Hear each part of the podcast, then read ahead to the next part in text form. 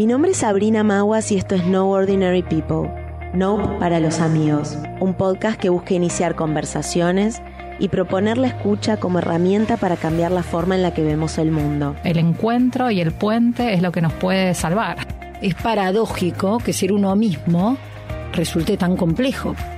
Todo lo que uno hace acá, allá o donde fuese derrama en el otro lugar tenés que tener la, disponibilidad para poder adaptarte a lo que se está presentando y tener el ingenio para pensar una idea creativa de cómo solucionarlo, básicamente.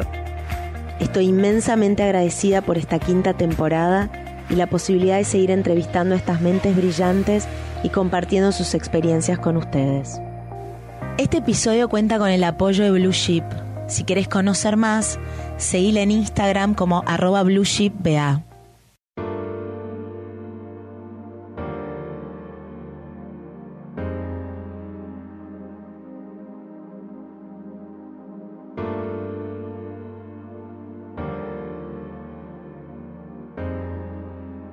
En el episodio de hoy tengo el privilegio de hablar con Mariela Belsky, directora ejecutiva de Amnistía Internacional en Argentina. Mariela es abogada graduada en la Facultad de Derecho de la UBA, con especialización en Derecho Administrativo, tiene una maestría en Derechos Humanos en la Universidad de Essex del Reino Unido, un posgrado de Derecho Constitucional y Derechos Humanos de la Universidad de Palermo y un diploma en Derechos Humanos y Procesos de Democratización de la Universidad de Chile. Fue becaria de la Universidad de Chile, del Centro Internacional de Justicia Transicional, del Instituto Interamericano de Derechos Humanos, del Ministerio de Relaciones Exteriores de Finlandia y del Instituto de Derechos Humanos de Abo Academy University en ese mismo país. Fue docente, investigadora e integrante de la Clínica Jurídica de Derechos de Interés Público de la Universidad de Palermo, gran escuela, ex consultora del PNUD y de la UNESCO, fue asesora legal de distintas secretarías del Gobierno Nacional y del Gobierno porteño. Entre 2003 y 2006 fue responsable del área de acceso de la información pública de la Asociación por los Derechos Civiles y desde septiembre de 2011 se desempeña como directora ejecutiva de Amnistía Internacional Argentina, en donde además integra la coalición de liderazgo del Secretariado Internacional. ¡Wow! Mariela. Primero, gracias por estar acá, lo logramos. Lo logramos, un placer, un placer. El mío, inmenso, eh, semejante currículum y además nunca me detengo tanto en el currículum de las invitadas y no creo que uno es el currículum, justamente para esto estamos acá, para profundizar y hablar mucho más de esto, pero me parece que acá hay como, ¿no? Un, no podía quedar sin decir todo este baluarte porque es una dedicación además a, especializarte y a laburar en temas como tan relevantes y tan profundos y tan de entrega, siento yo, al, al bien común, que nada, me pareció que era re importante decirlos. Perdón si fui densa. Primera pregunta del podcast, porque no podías perderte esa pregunta, quiero que me la contestes. ¿Qué querías ser vos cuando eras chiquita? Química. Chan, no me la esperaba. Química. ¿Por qué? ¿Qué flasheabas inventos? ¿Qué? Mira, yo no, yo no, esto, esto es interesante contarlo, ¿no? Porque a veces uno cree que, que para, para llegar a un lugar como el que llegué yo tenés que ser una, una muy buena alumna en la primaria, una muy buena alumna en la secundaria. Bueno, yo yo no era precisamente una muy buena alumna, era una, una muy buena eh, armadora de revueltas, te diría. Me destacaba bastante por, por hacer eh, pilladas. Sí, sí, sí, pilladas, pilladas así, lío, digamos, ¿no? Las veces que mi padre ha tenido que ir a hablar a la escuela por los líos que yo armada, armaba. Em, la verdad que Sí, sí, no. Pero líos como ponele, líos, defendías algún valor. No, líos como generabas tirar, el lío. Sí, líos como tirar una manzana y que se quede trabada en la ventana, tirarle una manzana una punta al otro a alguien, líos como Ah, pesada. no, no, tipo bombitas de olor, no. ponerlas abajo de los bancos, pegarle al banco para que exploten y que haya que tipo todo el mundo se tuvo que ir de clases. Eh, ibas a una escuela eh, mixta. Y una escuela mixta, laica, eh, pero era muy, era así, era muy de, de, liderar ese tipo de iniciativas. Mira. Eh, sí. ¿Y por qué querías ser química? Bueno, la verdad es que no era una buena estudiante, pero era muy buena en física y química. Es muy raro eso. O sea, me Sí. iba, me iba bastante. Sí, porque son materias complejas. Son materias complejas, pero la materia que mejor me iba era química, me parecía súper interesante. Eh, y mira qué loco, mi hija, mi hija ahora probablemente está entre ingeniería química o, Mira. o ingen- ingeniería industrial. Pero sí, como química y física eran las que mejor me iban, tenía como, como evidentemente me, me, me inquietaba, me entusiasmaba, me gustaba estudiarlas, el resto no, era como, "Ah, esto no. Eh, fui una mejor estudiante en la universidad, como que Pero ¿y cómo pasó eso? ¿Cómo fue que de repente dijiste, no, es el derecho? Bueno, esto de química, ponele, era más de secundaria, primero, segundo, tercer año. Sí. Ya después fui más perfilando a, Pero hubo algún docente derecho. que te No, hizo como... No, yo creo, mira, yo enamorarte. cre- no, yo creo que yo so- solo tengo como recuerdos así de, de, de- bueno, así como era... Eh, como era difícil en la escuela en el sentido de hacer estos líos, en mi casa también era muy, muy como cuestionadora a mis padres. Entonces, toda esta, toda esta idea de tener una señora en casa, en qué condiciones, ¿no? En esa época, en los 80, era muy común tener una señora eh, empleada con cama. Con cama. A mí me parecía un horror. Yo decía, esto es esclavitud, esto no está bueno, ella tiene que Ah. poder ver a sus hijos, hijas, no, no sé, como, no sé ni si tenía hijos Claro. o hijas, pero, no, pero me parecía un horror y la, Le, le los- defendía los no, derechos sí, a los y los volvía locos a mis viejos con esa idea y mis viejos mis viejos laburaban 800 millones de horas, volvían a las 10 de la noche. Eh, yo, yo y mi hermano pasamos mucho tiempo solos. Eh, Yo, yo pienso la, la, la madre que soy yo ahora, ¿no? Y el tiempo que le dedico a mi hija. Mi hija en este momento está eh, de viaje egresados eh, en el exterior y te- te- me escribe y yo estoy ahí en vivo. Es como si ella tocara un botón en el aire y aparezco y estoy disponible. Yo creo mi- mis viejos no existía eso. Mi vieja llegaba, o sea, no, se- no había celular, No nada. había celular. Pero esta cosa de. Tengo la sensación, y lo hablamos mucho con mi mis amigas, mi generación, medio nos criamos como solos y solas, ¿entendés? Y, y con, y sin teléfono y sin ele- ele- Sí, sí, los padres que trabajaban ambos afuera todo el día, eh, había que dejar a los niños. con- Sí, y no teníamos esta de las tecnologías. Yo era muy creativa. Yo creo que, mira, si vos me preguntás, eh, así como mis, mis, mis, mis mayores virtudes, yo creo que la mayor de todas es mi creatividad. Soy muy creativa y, y lo aplico mucho en mi trabajo. Soy muy creativa. Eh, y lo digo como poco arrogante, digamos, es mi mayor virtud de verdad. sí. Pero porque también me, me acuerdo yo de niña todo el tiempo inventando cosas. Yo, o sea, era como pasar de postas distintas eh, a inventar que era desde, no sé, desde Rafaela Carrá, la maestra, eh, una investigadora, una bióloga, cualquier que, que tenías que Y ocupar así tu pasabas tus tiempo. tardes. Todo el tiempo, todo el tiempo jugando a que era algo, o sea, nada, jugando, ¿no? Y, y, y, y creando, inventando y disfrazándome y... ¿Tu hermano es más grande o más chico? Mi hermano es más chico, eh, no somos bastante diferentes. No, no recuerdo tanto el, el pasar tiempo con, Con mi hermano. Varón, como, sí, cada uno en su mundo, más que juntos, ponele.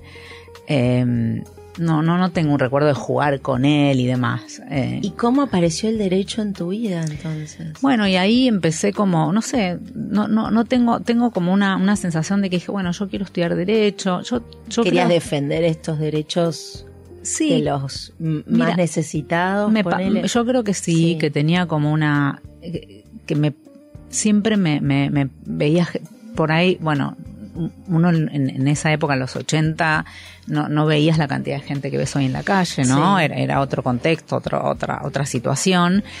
Pero sí, me, e- esto de ver gente como con menos posibilidades que uno siempre me, me, Te interpeló. me interpeló y creo también que hay algo de, de mi educación. Yo, yo tuve educación, yo fui a una escuela judía en la primaria, que voy a decir que para mí, no sé, por ahí mis compañeros no estén de acuerdo conmigo. A mí no creo que me dejó nada en términos intelectuales, pero sí me dio muchas herramientas Polémica sociales. declaración. Sí, pero me dio Sí, mucha- muchas herramientas sociales y, y herramientas que, que son súper importantes, ¿no? De lo- del valor de los vínculos, de la sensibilidad, de, de preocuparse por el otro.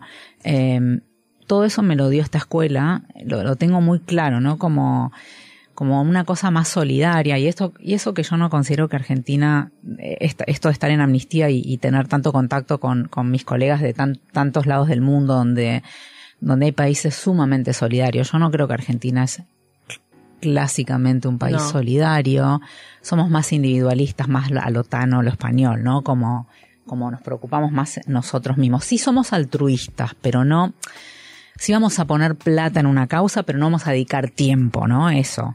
Eh, y nos cuesta bastante. Pero a mí esta escuela, como que me, me todo lo que es la, la, la, la empatía, me desarrolló mucho la empatía, el, el mirar al otro, el, el, el tener como esa, esa capacidad, esa capacidad de percibir y de leer y de empatizar. Y, y también creo que, que otra de las virtudes que, que yo creo que, que yo tengo es, es como de, de dialogar, de que todo se hable y se resuelve, na- el conflicto no, o sea, como esto. Y creo que todo eso lo, lo, lo mamé mucho en esa escuela primaria, ¿no? Mira, qué lindo que, que lo tengas tan claro de dónde salió. No fue en tu casa, fue en la escuela. Bueno, no, y mi mamá, mi mamá, mi mamá es una persona que tiene valores, eh, que yo, estos valores que yo tengo claramente son una, una, hay una fuerte impronta de mi mamá en, en eso, ¿no? Mi mamá siempre tuvo como valores muy, muy sociales y muy, y como con un, con, Con un compromiso. Con un compromiso, sí, como por lo social y, y lo comunitario y, y cierta sensibilidad de, o miradas de, de cuestiones sociales bien interesantes, ¿no? Como que yo creo que claramente mamé de ella. De ella. Sin lugar a dudas, sí. Y ahí te lo potenció la escuela. Y entonces cuando decidís derecho, ahí ya pensabas un poco, o fue cuando arrancaste en la UBA. arranqué en la UBA. eh, no, no, viste vos cuando arrancás en la UBA, no, no tenés decidido cuál es tu Claro, orientación. exacto. Eh, a mí me gustaba mucho esto, del vínculo entre el Estado y, el individuo y la relación entre ese vínculo, ¿no? la relación entre Estado e individuo. Entonces decidí como orientarme en lo que es derecho administrativo, que es básicamente eso, ¿no? Es como, es como esa vinculación, ¿no? Eh, y, y era una orientación muy resistida, éramos muy poquitas. eh, en general muy poquitas y muy poquitos que seguíamos esa orientación. Éramos cursos de cinco o seis personas, un lujo. Pero qué privilegio, ¿no? Un lujo, un lujo. Clases muy pequeñas. Eh, yo creo que Pero eso ahí es porque la gente piensa que ahí no hay acción, ponele, no sé por qué. no, no, no, no parecía no una, una rama atractiva, ¿no? La gente en general va mucho a lo penal. A lo penal, que es lo civil, peor, sí, claro. sí, O civil y comercial, o civil. Sí. O, o el, el tipo de, de- de abogacía más tradicional, ¿no? De, bueno, el estudio jurídico, causas civiles, laborales, eh, penales, Familia, familia, claro. claro. Y a mí me, a mí me atraía mucho esto de, de ese vínculo y yo trabajé toda mi carrera. La verdad es que yo empecé como meritoria en un juzgado contencioso administrativo apenas empecé la carrera. Y eso contribu yo tenía la posibilidad de leer causas súper interesantes muy chiquita y eso cada vez me, me, me, me afirmaba más en mi elección, digamos, ¿no? iba motivando. me iba motivando. Y después trabajé mucho en el Estado, digamos, como que siempre tuve, tuve la oportunidad y la suerte de poder eh, trabajar en el Estado, que era justamente lo que hacer derecho administrativo. Claro. hasta que me recibí y cuando me recibí eh, apareció, bueno, me- yo, yo me... Esto es muy interesante. Yo estudié con todos chicos que iban a Nacional Buenos Aires. Yo venía, imagínate, de un, un colegio donde no se estudiaba o sea, no- Tanto. tanto Y vos menos. y yo menos, las y yo menos. Pero esto de estudiar con, con los chicos del Buenos Aires eh, y las chicas del Buenos Aires a mí me puso un ritmo... Te motivó. Sí, un ritmo súper... eh, ellos estudian en dos días y yo en un mes, pero me, pon- me tenía que poner a la altura de ellos eh, y eso estaba bueno. Y aparte los que estudiaban conmigo y yo aprendí un montón porque tenían mucha facilidad para estudiar, ¿no? Entonces me, me explicaban, me acompañaban. Venían como con mejor base Sí. y por ahí con más cancha de estudiar. Totalmente. Y yo como eh, toda mi carrera estuve al lado de, bueno, sobre todo un compañero, Guido, eh, que hicimos casi toda la carrera juntos y, y fue un gran apoyo. O sea, era, era- estudiamos juntos todo el tiempo, muy, muy buena dupla y me fue muy bien en la, en la universidad. La verdad es que ahí es como me reivindiqué de, de De- todo lo mal que me había ido en mi. Mirá la. Mariela. Sí, sí, sí, sí. O sea, es que mis colegas, mis, mis colegas, mis compañeros de la primaria, que, que nos reencontramos un poco en, en la pandemia, eh, me decían eso, que Mariela, tipo, que hayas, que estés donde estés es llamativo, como lo último que hubiéramos esperado es que vos estés donde estés, porque claro. Nadie daba dos no, mangos. la verdad que no. Qué injustos. La verdad que La no. realidad es que las mentes más brillantes en general en la escuela no tenían ni el mejor comportamiento, eso está rechequeado, ni los intereses clásicos tradicionales que además te imponen en la escuela, ¿no? Todavía, la verdad, en esa época aún más, pero digo, aún hoy eh, los sistemas son bastante cuadrados y rígidos. Hay pocas escuelas en las que, que la escuela se adapta al niño. En general siempre es el niño que se tiene Sí. que adaptar. Y bueno, la realidad es que aún más hoy los chicos vienen como chicos y chicas con una cabeza que, que ya no es la misma además, ¿no? No. Ya están como digitalizados al nacer, tienen otra concepción de, de los planos, no, no, no, no es todo, viste, es como yo lo siento en mis hijos y, ve- y veo también la diferencia entre el de 12 y el que tiene hoy 5, que ya- tampoco es lo mismo entre ambos, que ya crecieron distinto desde el vamos. Sí. Con lo cual hay ahí un catch-up que tienen que hacer ¿no? La- las instituciones educativas porque ni hablar, No, y a mí- y a mí- inteligencia artificial. Bueno, sí, bueno, y a mí me encanta contar esto porque, porque esto también es como esta, esta idea de que solo si sos brillante en la secundaria, en la primaria, en- llegás a lugares importantes, no es cierto. O sea, no, a veces eh, la, la inteligencia no es solamente intel- inteligencia intelectual, Intelecto. hay- hay- es, es como una combinación de varias cuestiones, ¿no? Creo que la inteligencia social es súper importante. Para, para lugares como el que estoy Claro, yo. la emocional, la emocional. la sensibilidad. Sí. Y sobre todo creo que lo que es muy clave es poder encontrar algo que realmente te apasiona. Y ahí es como el, el gran privilegio de la adultez, ponele si realmente puedes trabajar de algo en lo que crees, ¿no? Entonces ahí no es un tema, como decís vos, de intelectualidades medidas por no se sabe muy bien quién, según qué parámetros, sino poder dedicarte de lleno a algo en lo que crees. Totalmente. Y ahí fue que hiciste vos toda tu carrera, porque cuando leía al principio todo este recorrido, vos decís, bueno, fui excelente en la facultad y después, pero no paraste de estudiar. No, después sí me pasó esto de, de, de tener una, una muy amiga también, compañera de facultad, que me, me dijo, che, está este máster en la Universidad de Palermo con unos profesores repiolas que, que tu- tuvieron la posibilidad de estudiar, nada, que la verdad eran como unos privilegiados que tuvieron la posibilidad de formarse afuera y que te dan como una literatura súper interesante. Y bueno, y fui a hacer este máster a la Universidad de Palermo, este posgrado.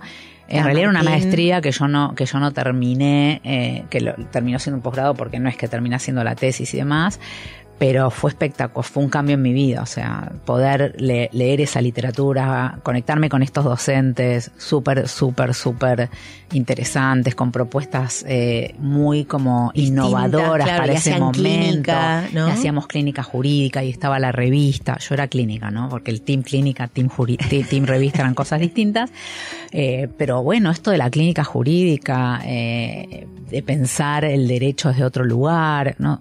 Eh, Eso, ese, ese fue un, un cambio en mi, en mi vida profesional contundente. Después me fui a estudiar afuera, me fui a estudiar eh, derechos humanos a, a Inglaterra.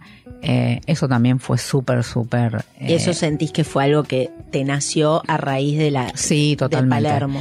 Como que yo creo que, que Palermo, bueno, todos, todos est- estos profesores que estaban en Palermo en ¿Los ese momento. nombrar? Bueno, Martín Bomer, eh, Cristian Curti, Víctor Abramovich, Roberto Saba, estaba eh, Gargarela.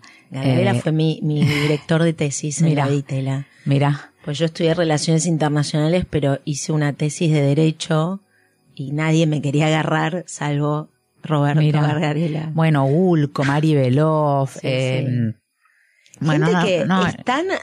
Roberto no está acá ahora, ¿no? Gargarela. Sí. Yo creo que sí, creo que viaja mucho, viaja pero está. Estudian, digamos, eh, digo, dan clases dan afuera clases también. afuera, sí, digamos, pero yo creo que sí, que, que están acá. Pero bueno, era, era un grupo de docentes, bueno, lo tuve a Bulín, que, que, que fue una maravilla, no sé, tuve docentes que ya no están, eh, Martín Farrell, con, con debates que te Claro, rompían la cabeza, cabeza. porque nada que ver con la Facultad de Derecho. Entonces, todo eso fue como, wow, ¿no? Eh, y, Te impulsó a decir, me voy. Sí, yo. Era, era, sí, era como. Ellos todos estudiaron afuera, bueno, era como. Eran nues- nuestros mentores y bueno, era hacer lo que hicieron ellos y ellas, ¿no? Como, bueno, hagámoslo. Y, y fue eso, fue como, bueno, voy a estudiar afuera. Después eh, yo, yo elegí Inglaterra, ell- ellos se estimulaban mucho para ir a Estados Unidos, yo elegí Inglaterra y, y bueno, y esa es otra historia, ¿no? Porque es una experiencia de vida. O sea, yo creo que lo mejor que pasó en mi vida fue tener a mi hija y después haber hecho esa experiencia. Porque no es solo ir a estudiar afuera, es, es, es irte afuera. Insertarte en otro mundo. Sí, y hay algo espectacular que no sé si muchos lo, lo pescan, pero cuando vos llegás afuera no tenés pasado. No, no te conoce nadie. O sea, te- es como que Sos un hoja en blanco. sos un hoja en blanco. Y eso es re interesante, ¿no? Tenés la posibilidad de, de, de reinventarte. de reinventarte y de, y de ser mejor y de pensar, bueno, en que yo, no como, como, no, eso, eso fue fantástico, fantástico. Una experiencia, decís, con uno mismo, ¿no? de redescubrirte. exacto. Y a mí me pasó que yo, yo, me fui en el 2001, en la época de crisis, había aplicado a la beca de- del British Council y eran 21 becas y ese año se dieron tres nada más. Y yo no, no quedé dentro de las becadas y me lo terminé pagando yo con un dólar carísimo. Bueno, mi pareja vivía acá, el papá de mi hija, eh, y me, me- me ayudaba desde acá y yo trabajaba, yo trabajaba limpiando, limpiaba los cuartos de donde vivíamos. Increíble. Toda la carrera. Toda la carrera. ¿Cuánto duró eso? Y un año entero, o sea, yo trabajaba eh, todos los días limpiando tres horas por día los cuartos de, de- para poder ¿Y cómo se sostenerme. te ocurrió eso? Vos llegaste y dijiste, ¿qué Tenía puedo hacer? Tengo que buscar trabajo porque no me voy a, no, no me alcanza para sostenerme. Y Vos ya te- tenías tu carrera, posgrado hecho acá y te estabas sí. Y especializando de hecho, ahí. y me fui grande porque yo me fui a los 29, cumplí 30 ya y todos eran, Más todas y chicos. todos eran más chicos, sí.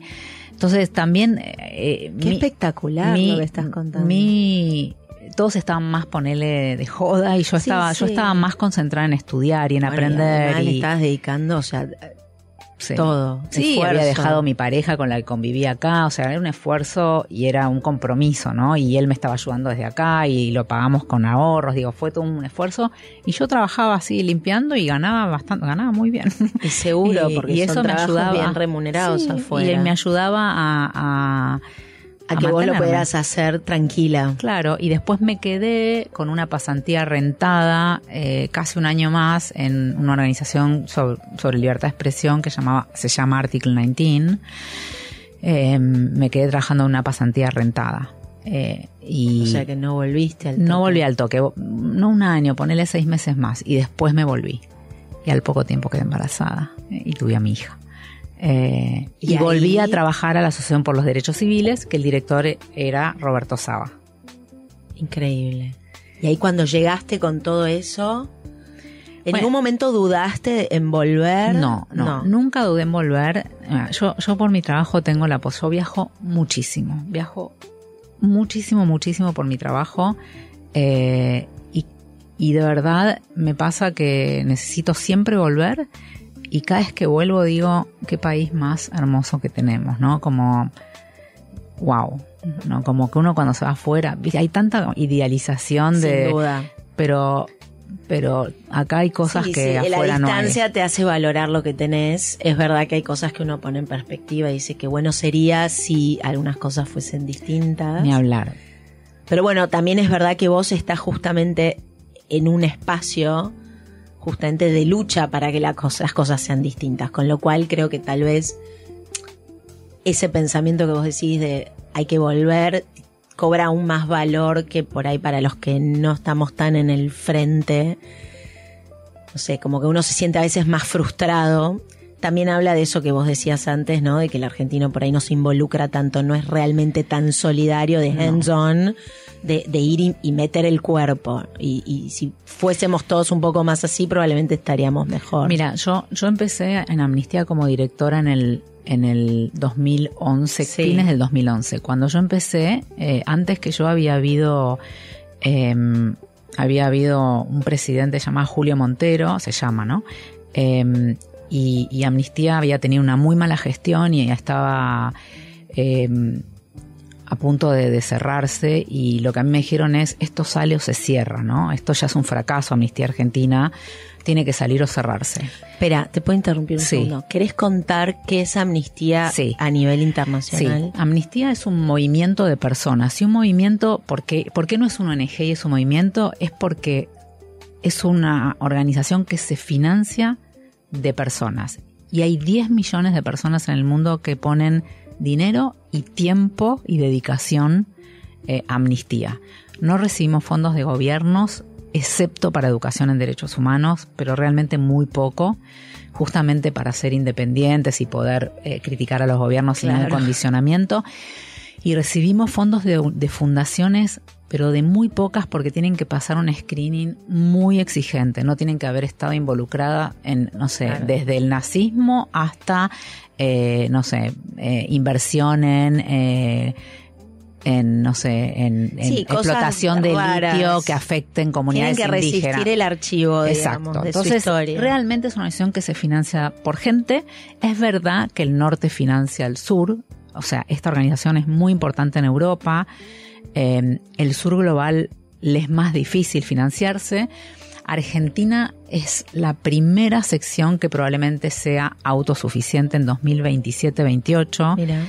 Cuando yo entré no había, había, ponele 100 miembros. Cuando digo miembros es de pago, ¿no? Y hoy somos 20.000 y tenemos Wow, más de 2011 a ahora. hoy. Sí, tenemos Qué 20.000 espectacular. personas que, que apoyan nuestra, o sea, no somos el staff, sino somos 20.000 Sí, personas que apoyan lo que hacemos y tenemos algo que se llama supporters, que es los que firman nuestras acciones, los que nos apoyan sin dinero, porque no solo puedes apoyar con dinero, que esos son más o menos 400.000. En total son 560.000 personas más o menos que apoyan a. Amnistía, involucradas de alguna manera, en Argentina, ¿no? En el mundo son 10 millones. Eh, y es una organización que es de derechos, derecho humanitario y derechos humanos, y, lo que hace básicamente es como defender eh, derechos humanos en el mundo con una agenda eh, bastante amplia, pero tampoco no limitada, digamos. Hay cuestiones que no trabajamos, sobre todo donde hay organizaciones internacionales muy, con- muy- como muy potentes que ya hacen ese trabajo. ¿Qué no tipo sé. Naciones Unidas? decís? No, no, somos muy parecidos a Naciones Unidas. No, pero ponele, no, no trabajamos alimentación porque está la. FAO. No trabajamos adultos mayores porque hay una organización que trabaja adultos mayores. Temas ambientales, ahora empezamos con justicia climática porque es un tema súper relevante, pero no lo hacíamos porque estaba Greenpeace. Claro. Y todo esto conversado con Greenpeace, no es que... eh, entonces, en general la agenda es bastante amplia, eh, pero tampoco es todo y trabajamos localmente, regionalmente e internacionalmente. Pero vos además de tu puesto acá, participás en esa coalición de Sí, liderazgo que es como una especie de cúpula. En realidad la secretaria general de Amnistía Internacional tiene, es como si fuera a ponerle la presidenta con sus ministerios y después tiene una representante del sur global y una del norte que estamos en ese espacio. Y ahí estoy yo como representante de- del sur. Cuando decís sur global, ¿es desde qué país hasta qué país? Y to- todo, todo, todo, todo América sur. del sur. todo América del Sur, todo África Ah, eh, y Asia, ¿no? To- todo lo que es lo que está considerado eh, como abajo del, yo del te diría, trópico, en- en- en del Ecuador. Sí, ponele. Ponele. Sí, ponele, ponele. Pero yo te diría que tiene más que ver con las secciones que son autosuficientes. Poner en el sur también está Australia, pero, Pero Australia, Australia no, no. no o. Nueva Zelanda, pero son secciones muy fuertes. Ok, entiendo. Eh, entonces, eh, digamos, Los países del sur que son que son financiados, financiados o apoyados por por, el movimiento, claro, el norte. Exacto. Nosotros hoy tenemos un pequeño apoyo del movimiento pero casi todo es, Es es esta local. autogestión. Sí, sí. Y entonces, perdón que yo te haya interrumpido, vos contaste cuando estabas arrancando en 2011, te dijeron, ¿esto va ahora o arranqué- nada? Sí, y, y lo, lo más gracioso de esto es que primero yo trabajaba en una organización, trabajé 11 años en una organización que se llama, esta que yo contaba que, que dirigía Roberto Saba, que se llama Asociación por los Derechos Civiles, ADC, eh, y que es una organización muy diferente a Amnistía, ¿no? Yo diría que es muy parecida a lo que es la ICLU en Estados Unidos, y yo tenía el recuerdo de Amnistía porque viví en Inglaterra y viajé por ahí por Porque se países originó en Inglaterra. tiene, claro, eh, A raíz de arranca- una a raíz de, a raíz de un ahí, periodista que, sí, que, que llama a defender unos presos eh, por, por haber dado opiniones respecto en Portugal, entonces pide, era un periodista Un que pide que se hagan cartas, sí, Peter Benenson.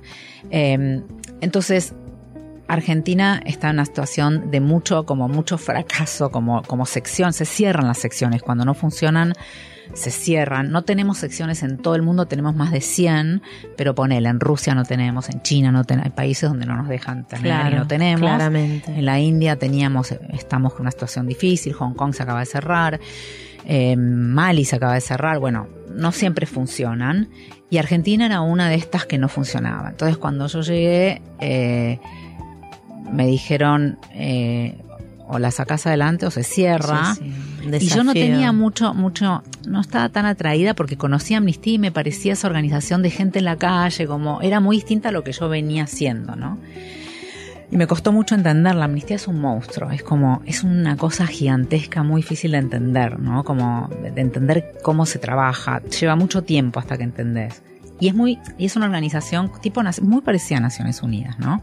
En, su composición, en sus posiciones. Las posiciones de amnistía son bastante eh, generales, uno diría, ay, son muy lavadas. Y sí, porque esa posición tiene que servir a Argentina, a Noruega y a Burkina Faso. O sea, todos tenemos que pensar y decir lo mismo respecto a, de- a diferentes temas. temas. Sí, por eso a mí me da, me da risa cuando acá nos dicen que somos kirchneristas, ¿no? Porque nos ponen este mote de kirchnerista. Porque te imaginas que las posiciones nuestras no las decidimos en Argentina. O sea, es como... Claro. Pero bueno, parte de Pero la- bueno, par- parte de que Parte del que- juego de- del juego de la grieta, exacto.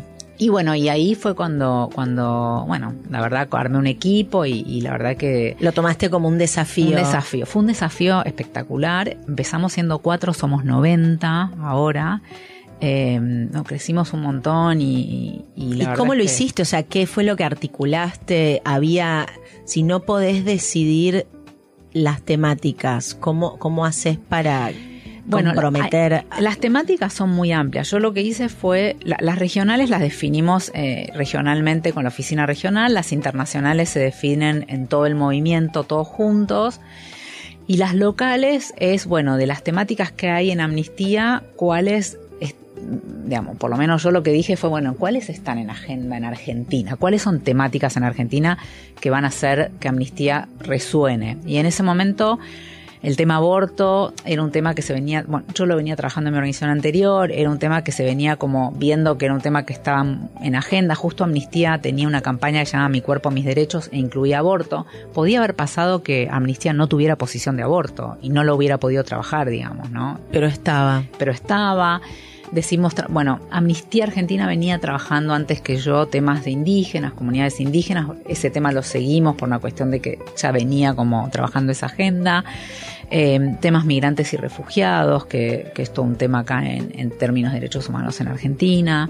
Eh, y después teníamos, digamos, trabajamos mucho, bueno, toda la agenda de salud sexual y reproductiva, educación sexual integral, eh, agenda LGBTIQ+, que también había, venía, había, recién se había aprobado la ley de matrimonio igualitario, identidad de género. Y después todo lo que es todo lo que es la agenda internacional, el desafío de traer los temas internacionales a, a Argentina. Y te soy muy franca, o sea, es un desafío todavía. O sea, Argentina mira muy poco el mundo. Yo diría que el mundial fue un antes y un después de nuestro interés por el mundo, ¿no? ¿En serio? Sí, sí. Este último Sí. mundial que Sí, ganamos. Sí, eh, porque, porque puso mucho la atención en, bueno, ¿qué es Qatar? ¿Qué pasa en ese mundo, en esa zona? Eh, también después que se aprobó la despenalización y legalización del aborto y con el avance de la agenda más eh, en términos de género, mujeres en Irán, mujeres en Claro. Afganistán, empiezan a ser como de interés, pero antes de eso nada, y hoy mismo nos cuesta mucho, excepto Venezuela, que es un tema que tiene que ver mucho con la relación Venezuela-Argentina, en donde por supuesto Amnistía tiene una posición sumamente crítica con el gobierno de Venezuela, muy parecida a la de Cambiemos. Eh, Nicaragua, que también tenemos una posición sumamente crítica, Cuba, que también tenemos una posición sumamente crítica, em, y digamos la agenda internacional es como es como nuestro desafío. Cómo traemos y cómo logramos que la gente tenga algún interés no por esa agenda esas posiciones cuando vos decís son las que se toman ahí a nivel global con esta que explicabas que es como la las de los países de la región se toma más a nivel regional. En general, las posiciones de amnistía son, bueno, sos un gobierno que violas o no violas derechos humanos. Que Maduro viola derechos humanos eh, está clarísimo, o sea, no es muy discutible. Amnistía no tiene posición sobre democracia, no podemos hablar, no, definimos un país es democrático, dictadura, digo, eso no. Entonces no nos metemos en eso. Claro, el foco está en la violación o no del derecho humano de los humanos que viven en esos territorios. Exacto. Entonces si Ortega viola derechos humanos en Nicaragua, bueno, tenemos una posición muy crítica Ortega porque está violando derechos humanos, porque aparte tenemos denuncias de presos políticos de Ortega, presos políticos de Maduro. Eh, entonces, obviamente. Sí, lo innegable. y trabajamos casos individuales de personas eh, presas por preso de conciencia por manifestarse en contra de o manifestar su opinión o presos eh, injustamente eh, porque están en contra del régimen o lo que fuere. Em, y entonces sí tenemos como una posición más crítica. Y, y, lo mismo pasa con países africanos o países asiáticos, países africanos o países asiáticos pero bueno, eso atrae menos acá, ¿no? Es como, eh, no sé, tenemos una investigación fantástica en Etiopía, pero a nadie le importa Etiopía acá, claro. Eh, y sobre eso ustedes trabajan o en realidad es como, bueno, vos observás, ves eso, pero hay poco que puedas hacer. No, lo, lo tratamos de traer y, tratamos de pensar estrategias para traerlo y poder eh, instalarlo, pero nos cuesta muchísimo, la verdad. Nos cuesta un montón. Hay, hay, hay un trabajo que tiene Amnistía que es fantástico, que muestra cómo Facebook fue funcional eh, a la matanza de Rohingyas en Myanmar. Es espectacular esa investigación, pero es espectacular para cualquiera que la quiera ver, porque, porque es? como, como las redes sociales ¿no? afectan, pueden, pueden eh, intervenir sin, sin, sin darse cuenta o, dándose cuenta en un conflicto, en un conflicto armado. Bueno, esas cosas, ese informe tuvo un impacto impresionante en el mundo. Acá nosotros lo bajamos, lo pusimos, pero no... Y cuando nosotros, nos miramos mucho a nosotros. Argentina se mira mucho a sí mismo. Sí, creo que ese es el gran problema. Que Argentina no le importa lo que pasa en Perú. O sea, lo que está pasando en Perú es muy serio. No, no, lo de Chile no nos importa. Nos importa Venezuela porque hay una porque políticamente el kirchnerismo y Venezuela. Sí, ya se armó ahí como. Es una cosa de grieta, o sea porque si no, tampoco nos importaría Venezuela. Sí, Brasil también hablan otro idioma, pero también es como otro planeta. Eh, pero Brasil nos importa porque Lula, digamos, ¿no? Sí, claro. Pero no nos importa lo que pasa. No, lo que pasa no hablamos de racismo en Brasil. Exacto. No. De la, no, no, Argentina no mira a, otros países. No, y esos otros países lo notan, porque siempre cuando uno se va, bueno, yo la época que viví, cuando viví en, Italia no les importaba demasiado, pero cuando viví en Estados Unidos, que viví en Nueva York, que hay una comunidad latina enorme, lo peor que podía hacer yo era que se me notara mi acento porteño porque era literal eh, decirme... una vez me acuerdo que entré a una... comprar una lamparita, no sé, y el chico me dijo, ustedes los argentinos se creen los mejores, los más blancos, y él, mientras él me decía, yo pensaba como, claro, es verdad, es como, es eso que vos decís. Uno ni, ni, ni piensa qué se cree, pero es tal el ignorar al otro que obviamente que eso genera como una una distancia enorme, ¿no? una falta no, de, no, somos muy queridos eh, por nuestros sí, pero es por nuestros países eh, países de la región en general, no. Y, obviamente vos, trajiste un tema que a mí me parece súper relevante y en Amnistía estamos empezando a trabajarlo, que es el tema del racismo en Argentina. O sea, es un temón, porque si vos porque si vamos por la calle y preguntamos si vos te consideramos un país Sí. blanco, o sea, es blanco. Empezamos a tener gente, primero, es mayoritariamente blanco, es mentira que somos blancos, tenemos marrones y tenemos migrantes, y tenemos, perdón, eh, indígenas. Indígenas. Eh, pero no hay una no, no hay, conciencia no hay de eso, conciencia no. y, y no hay conciencia de todo lo que los blancos hacemos para que tanto los mar- la comunidad marrón como los indígenas eh, sientan eh, no no tenemos idea. Y Se todos los lugares excluidos. sí y todos los lugares de privilegio y de conducción y de liderazgo son de blancos o sea. Entonces es, es un tema que en Argentina no llegó todavía, está empezando, ¿no? ahora está está identidad marrón, empieza a haber empieza a haber in- organizaciones interesantes que están poniendo ahí el tema en agenda, pero Sí, porque además digo, es algo que está pasando en todas partes del mundo. Y si bien mismo en Brasil, que tiene un 52% de la población negra, el issue del racismo es enorme y Enorme. recién ahora están pudiendo realmente decir las comunidades negras como, esperá, e- es todo esto, no sé, yo yo crecí en Brasil y toda mi infancia era ver en las telenovelas que son como súper importantes allá, como lo que pasa un poco en México con Televisa, Globo tiene esas mega producciones en las que nunca había negros en, en roles protagónicos, siempre era la mucama o el chofer o no sé, o un empleado. Y hace ya, no sé, una década, un poquito más, no más, eso empezó a cambiar. Pero claro, parece como, eh, es como la espumita de la crema del café. Abajo de eso hay, hay tantas cuestiones como tan arraigadas que, que no se ponían sobre la mesa y que se están empezando a poner, pero digo, en un país con 200 millones de habitantes y un 52% de la población negra. Acá, montón. que es como vos decís, bueno, hay algunos indígenas, hay población marrón, 3%. más o menos. Tres. Y bueno, entonces, claro, entre que uno está mirándose el ombligo todo el día,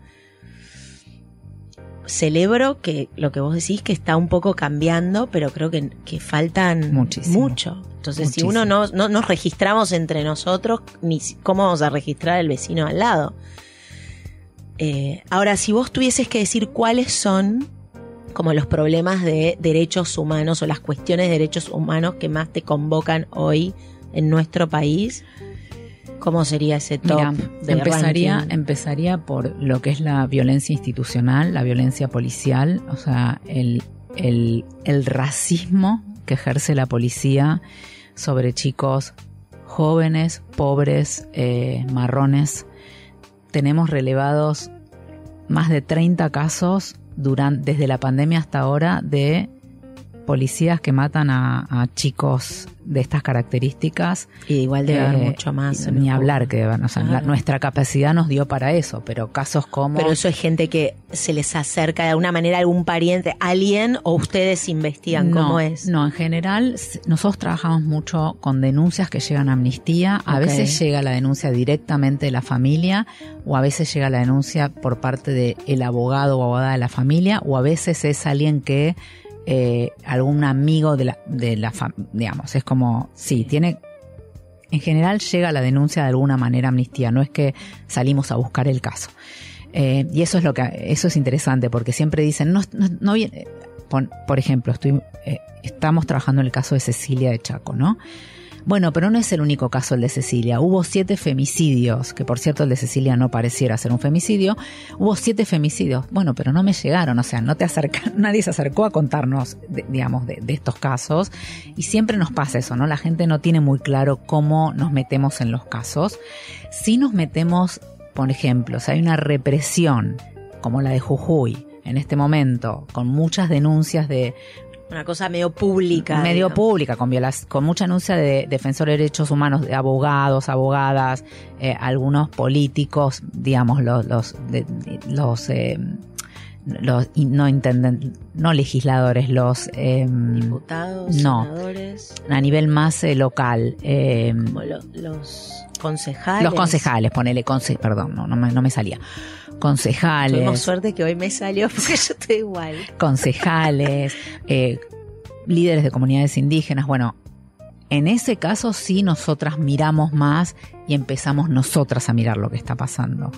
Y, a- y- y en general trabajamos mucho en coordinación con otras organizaciones. eh, como Farn, ponele, que, que trabaja ambiente. Y en ese caso sí por ahí nos vamos más nosotras. Pero por ejemplo, en la, la verdad es que en la mayoría de los casos se- Llegan. llegan, y cada vez llegan más. Entonces te diría, violencia, violencia institucional, eh, bueno, el caso de Astudillo, que, que fue tan conocido que todavía no, digamos, no tiene resolución, Resolución. porque bueno, hay todo un tema con, con, con estos casos, eh, bueno, el caso de Lucas, que salió est- estos días, eh, Ahí lo Mil- que ustedes como lo que hacen es como una especie, como ejercen una presión pública.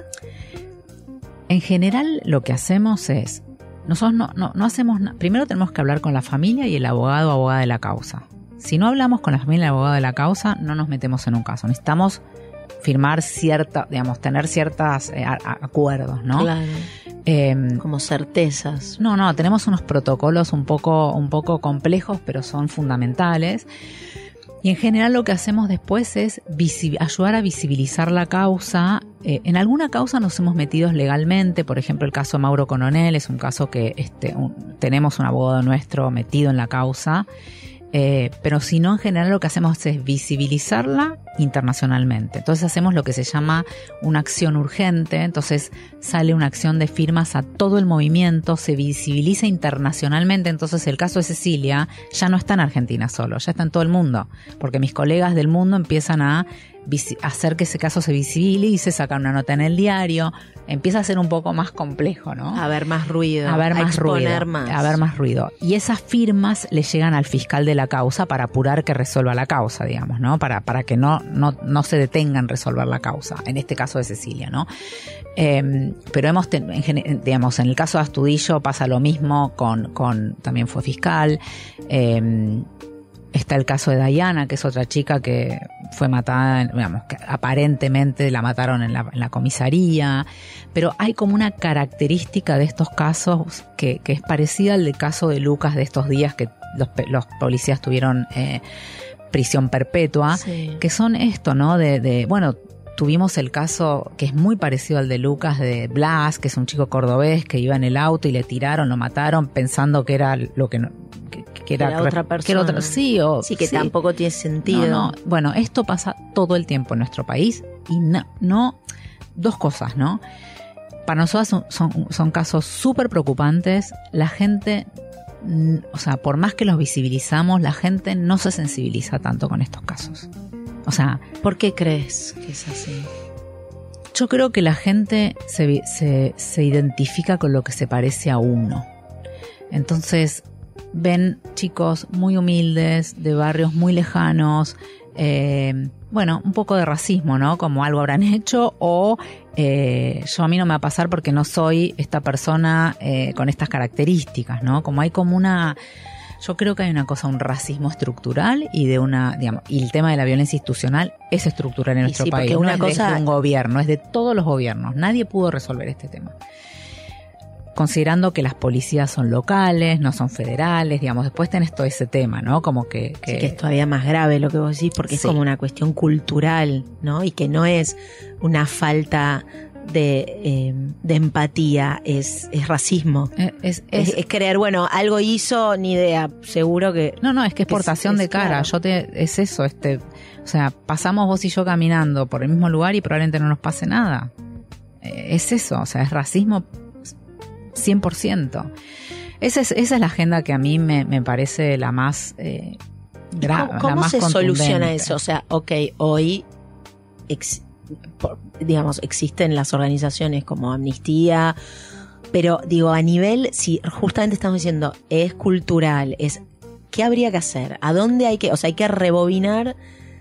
¿A dónde? ¿A qué instancia de, No, de la escuela? No, esto es un, esto es, bueno, yo creo que la escuela es un lugar importantísimo para, para empezar a educar a, a- a nuestros eh, chicos y adolescentes eh, en términos de, de, de racismo, o sea, ¿no? Como desde muy chiquitos empezar a educarlos, porque cuando, cuando uno se asume racista, blanca, racista, tiene que ver con el lugar donde nos educamos, donde nos criamos. O sea, nosotros fuimos todos a la escuela eh, y jamás nos hablaron de esto. No.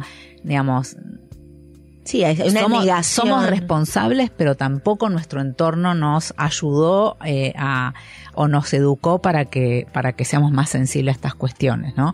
Y no es fácil, digo. eh, eh, no es hay fácil. países que, que, digamos, hay ejemplos, modelos de sistemas que vos decís como esto lo lograron solucionar o, o mejorar o no. Yo creo que yo creo que no, pero creo que es un tema que a partir de lo de John Floyd de Estados Unidos Sí. es un tema que se puso en agenda y se está trabajando muchísimo a nivel Y internacional. no va a volver a ser lo mismo. Eh, y, y hay un antes y un después de eso. En Estados Unidos, sobre todo, las, eh, las comunidades negras, las organizaciones de, de mujeres, hombres negros, hoy tienen una voz que antes no tenían, ¿no? Y eso yo lo vi con mi- yo lo he visto en un evento sobre aborto, eh, donde por primera vez se cruzaba el tema del el acceso al, al aborto, pero digamos cruzado a, a comunidades negras, ¿no?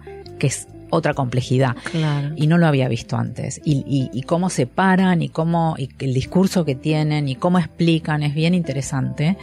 Eh, pero yo creo que es un proceso, va a costar, ¿no? Porque Europa es blanca, es Europa centrista, es, es peculiar Europa en general, ¿no? Muy. Eh, Y, nosotros y siempre nosotros- miramos y nosotros- ahí más sí, que a otro lado. Sí.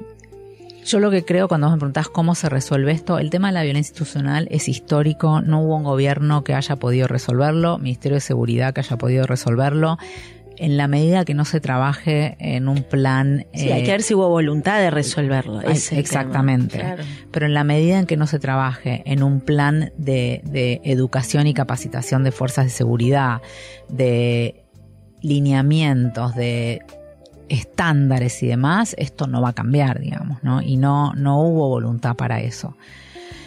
Y nada, digamos, y digamos, y los candidatos de derecha, más de derecha, ¿no? Porque hoy, de verdad, si vos te pones a mirar, todos nuestros candidatos están a la derecha, digamos, unos menos, menos a la derecha, pero otros más a la derecha, pero son todos a la derecha. Vienen con, bueno, las campañas vienen con discursos muy eh, contundentes eh, en básicamente cuatro o tres líneas, ¿no?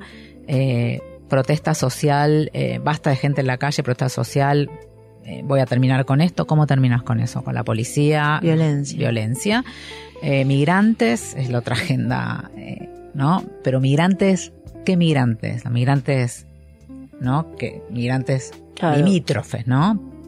Porque no van a ser todos los migrantes.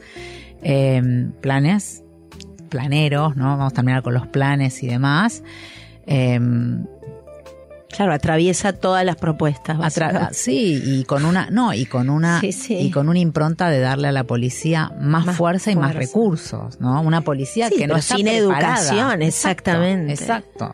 Entonces miedo, digamos, es como bueno, Y si vos tuvieses que decir desde estos, que son 13 años que estás en Amnistía. 12, sí. 12.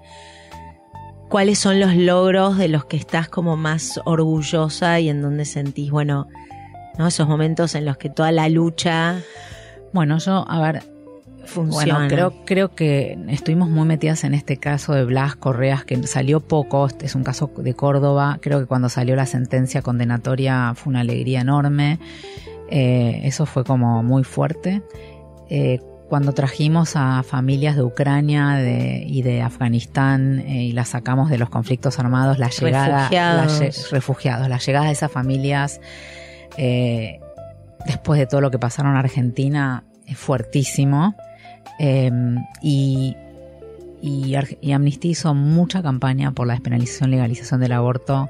Creo que tuvimos una voz muy, Sin duda. muy fuerte ahí y un trabajo muy contundente y el día que se aprobó eh, fue como fueron 10 años de trabajo, fue mucho esfuerzo y fue estábamos todas muy emocionadas, todos, ¿no? Como fue fue un montón y lo logramos y nos sentimos como como un estándar demasiado alto. Fue, fue difícil, nos es difícil trabajar ahora habiendo llegado ahí, digamos, ¿no? Cuando vos lográs algo tan difícil, después to- todo te queda medio abajo, ¿viste? Em, pero bueno, un poco, un poco es, es, te diría esos tres momentos y obviamente el crecimiento en términos de staff, de ser 4 a ser 90. Y de eh, todo el apoyo que decías que tienen. de la- los 560 mil personas que nos apoyan. Em, ¿Cómo hay que hacer para se puede entrar directamente a la página sí, y se a donar la página ahí, y se puede donar y se puede también participar y firmar. eh, sí, sí. No, no ¿Cómo es la página? Es Digámosla. www.amnistia.rg.ar.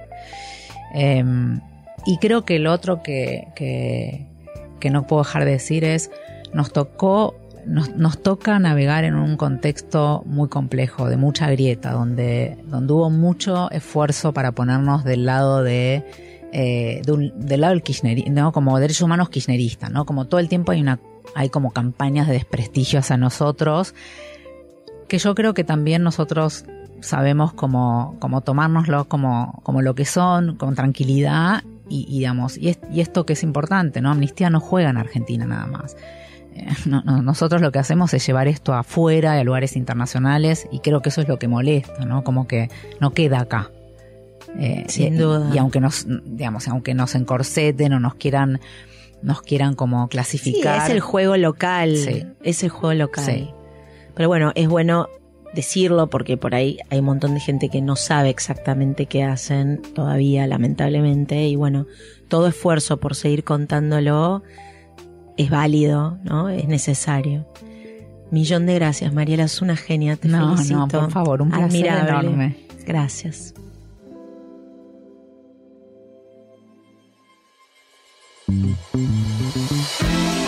Si te gustó el episodio de hoy, por favor suscríbete en Apple Podcast o Spotify o en donde sea que escuches tus podcasts. No te olvides de calificarnos y, por qué no, hacer un review. Soy Sabrina Maguas y estuviste escuchando No Ordinary People.